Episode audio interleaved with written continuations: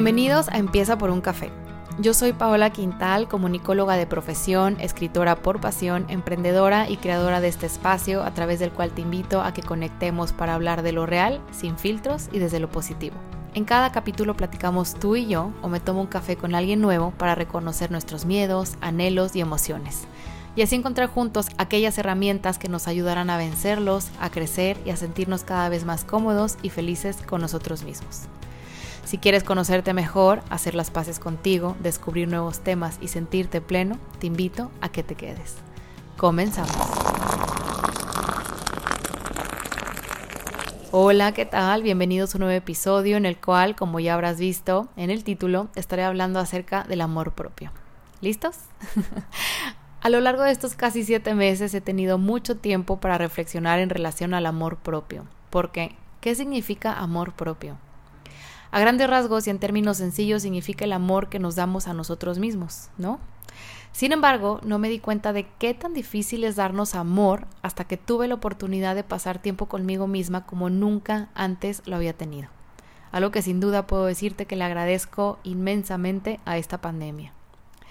En fin, que yo siempre he cuidado lo que como, llevo años incluyendo el ejercicio en mi rutina diaria, como tú utilizo cremas, productos de belleza o maquillaje, me cuido el cabello, vaya. Lo que nos han enseñado que es cuidarnos y lo que para muchos significa amor propio. Igualmente a lo largo de los años he trabajado en mí para lograr ser una mejor versión, y desde hace ya algún tiempo procuro tener cerca y rodearme solo de personas que me inspiran, que me nutren, que me enseñan, me respetan y que me dicen las cosas con total transparencia. Porque quiere decir, desde mi punto de vista, que quieren lo mejor para mí de manera desinteresada y genuina. Y bueno, siendo realistas, qué mejor manera de quererte que rodearte de gente que sí te valora. No te voy a spoilear, pero es justo uno de los puntos que también tocaré a detalle más adelante. En fin, que a lo que iba con todo esto es que el amor propio involucra muchas, muchas cosas. Empezando por aprender a amarnos aún estando rotos, aún estando tristes, aún sintiendo miedo o aún sintiendo culpa. En esta cuarentena me he dado cuenta de cuántos temas he dejado yo a medias o sin resolver. Aquellas cosas que no he logrado sanar o que simplemente no me había dado la oportunidad de rascarle para saber cuál era la raíz del problema. ¿Te suena? Y es curioso, ¿no? Darnos cuenta de que amor propio es voltearnos a ver por más ansiedad que esto pueda generarnos. Pero, ¿de qué otra manera podríamos querernos al completo si no es conociéndonos al completo? Dicho esto, uno de los grandes pasos que he tomado para lograr conocerme, dejando de lado todo aquello que se me ha impuesto siendo hija, novia, emprendedora, amiga o mujer, es retomar mis sesiones semanales de terapia con una psicóloga. Y bueno, es que en un principio yo, quizás hace ya más de un año y medio, y aún sabiendo que no podía sola, poner dinero de mi bolsillo en terapia para mí era un gasto. Sin embargo, con el tiempo, en este camino de amor propio y autoconocimiento, me di cuenta de que invertir en uno mismo no es un gasto, sino una inversión. ¿Notas la diferencia? Te lo pregunto porque a mí en un principio me costaba trabajo porque gasto es gasto, ¿no? Sin embargo, no es lo mismo gastar en un paquete de palomitas que solo satisface mi antojo, a pagarle a una persona experta que pueda ayudarme a llegar a la raíz de mis emociones, mis frustraciones, mis miedos o de mi propia ansiedad. Esa persona que a través de su experiencia sé que me ayudará a crecer y a sentirme mejor conmigo misma. Ahí está. Este sí es un acto de amor propio. Ahora bien, retomando el punto anterior, ¿Cuántas veces hemos estado en relaciones de amistad o de pareja con personas que simplemente no están ahí? Es decir, o sea, sí están, pero no están. Porque es muy fácil decir cuentas conmigo o somos amigos, pero solo se está para el chisme o para la fiesta o para contar las cosas por encima, sin entrar en detalles y sin realmente conectar. Si te soy sincera en esta cuarentena, que para este punto la verdad es que ya ni siquiera debería de llamarse así, me di cuenta y reafirmé varias cosas. Yo, Paola Quintal, siempre he sido de tener pocas amistades, pero buenas amistades. Y bueno, partiendo de este punto, me di cuenta de quiénes realmente sí han estado cerca, aún sin poder vernos, por supuesto. Y es que al final del día para mí es básico que un amigo o una amiga se dé el tiempo para conectar, porque para mí conectar a nivel emocional es básico. Y bueno, si pasan los meses, tratas de conectar y el tiempo pasa y la conexión se pierde, pues, no sé, te deja pensando, ¿no? En qué tan sólida o qué tan real era dicha amistad. Porque, algo sí te voy a decir, si bien esta pandemia llegó para movernos el tapete a todos y a cambiarnos la jugada en muchísimos aspectos, y no es que en la mayoría de ellos, el día sigue teniendo 24 horas al día. Y si quienes decían ser tus amigos no se dan el tiempo, si muestras interés en actualizarte o actualizarlos de tu vida, o que ellos te actualicen de la suya, pues no sé, ¿de verdad te valoran? ¿De verdad valoran la amistad? No sé, dejar esta pregunta abierta sin crear ninguna controversia, porque aunque puede haber múltiples factores por lo cual esto no se esté dando, pues también es verdad que hay quienes al valorarte siempre están y siempre buscan conectar de una u otra manera. Hace poco leí incluso una frase que te quiero compartir que decía que a veces las personas no te quieren perder, pero tampoco saben cómo cuidarte. Y yo creo que es un acto de amor propio el siempre recordar que está en tus manos, el decidir quién sí entra en tu vida para quedarse y quién no. Ahora bien, otro punto que me parece importantísimo del amor propio y que poco a poco veo cómo se abre paso en las pláticas de la gente más cercana es el no ser tan exigentes ni tan duros con nosotros mismos.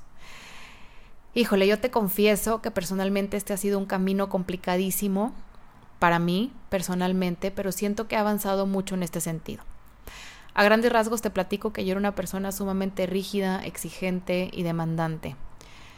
Con otros sí también, por supuesto, pero aún más conmigo misma. Que si levantarme a cierta hora siempre, que si ejercicio de tanto tiempo porque así era como me sentía mejor, que si comer solo ciertas cosas, que si el peso, que si tachar X cantidad de pendientes de la lista del día, querer sentirme superwoman y ser un pulpo y si no llegaba o no cumplía con mis propias exigencias, pues entonces me tocaba desvelarme y así llegar al burnout, ¿no? Llegar a este punto en el que siento que ya no puedo más ni emocional ni mentalmente. Y bueno, afortunadamente, y lo repito otra vez, esta pandemia vino a ponerme el freno de mano bien y bonito. Y así fue como poco a poco empecé a darme cuenta de que la única persona que se estaba exigiendo a ese nivel era yo. Nadie más me lo estaba exigiendo. Y que la única persona que se estaba haciendo daño era yo misma y que por supuesto la única persona que podía poner el alto era yo. Y es que volvemos a lo mismo. El amor propio es un camino de querer conocerte y abrirte al grado de aceptar que en ocasiones tienes que aprender a ser flexible, a moldearte a lo que hay y hacer los cambios necesarios para tu propio beneficio. Estás escuchando Empieza por un café. Gracias por tomarte unos minutos de tu día para disfrutar de este episodio. Si te está gustando este tema, te invito a que entres a Apple Podcasts, me regales unas estrellas y me dejes un comentario platicándome qué fue lo que más conectó contigo. Esto me ayudará a mí a llegar a más personas. O si me estás escuchando desde Spotify, puedes dar clic al botón de follow al buscar este podcast como empieza por un café. Y ya por último, si quieres sugerirme un tema, puedes encontrarme en Instagram como arroba empieza por un café. Gracias por tu apoyo, por estar aquí y por allá nos vemos. Y bueno, como no me quiero alargar mucho en este episodio, quiero cerrar con un punto revelador, al menos para mí. Y es que el siguiente punto, aunque no es algo nuevo ni para ti ni para mí, sí es importante recordarlo, es un importante recordatorio de lo que es la esencia del amor propio. De lo que hablo es de escucharte a ti mismo sin importar lo que otros digan o piensen o quieran de ti. En marzo de este año y a mis 34 años empecé un camino de autoconocimiento muy enriquecedor, como te lo he estado platicando a lo largo de todo este episodio. Y bueno, en este proceso incluso me recuerda a cuando a mis 27 años tomé la decisión de irme a vivir sola, algo poco común en esa época y en mi país, México.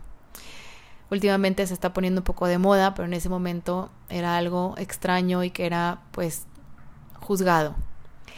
Y en ese entonces no me importó lo que nadie más opinara y simplemente me enfoqué en lo que yo sabía que era bueno para mí y lo que yo tenía claro que necesitaba. Crecí como mujer y como persona y eso fue porque seguí mi intuición y me supe escuchar.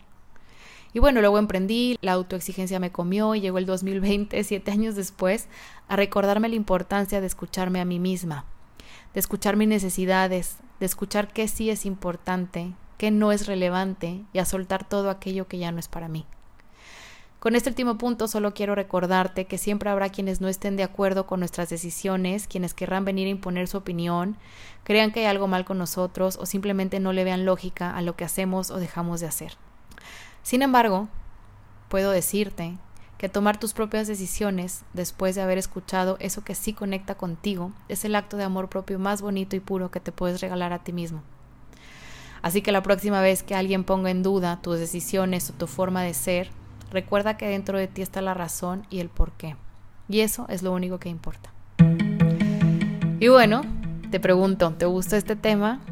a mí sin duda me encantó porque aunque hay muchas otras cosas que involucran al amor propio, siento que estos temas que incluí podría llamarlos incluso los básicos del amor propio y que por más fáciles que suenen, en realidad conllevan mucho trabajo. Pero sin duda te puedo decir que vale la pena. Y bueno, sin nada más que agregar en este episodio, espero que estés muy bien, que tengas un grandioso día o una grandiosa noche. Ya sabes que puedes encontrar este podcast en Instagram como arroba empieza por un café o leer los artículos en referencia a estos temas en el blog que encuentras en entreletrasyuncafé.mx. Cuídate mucho y nos escuchamos pronto. Chao.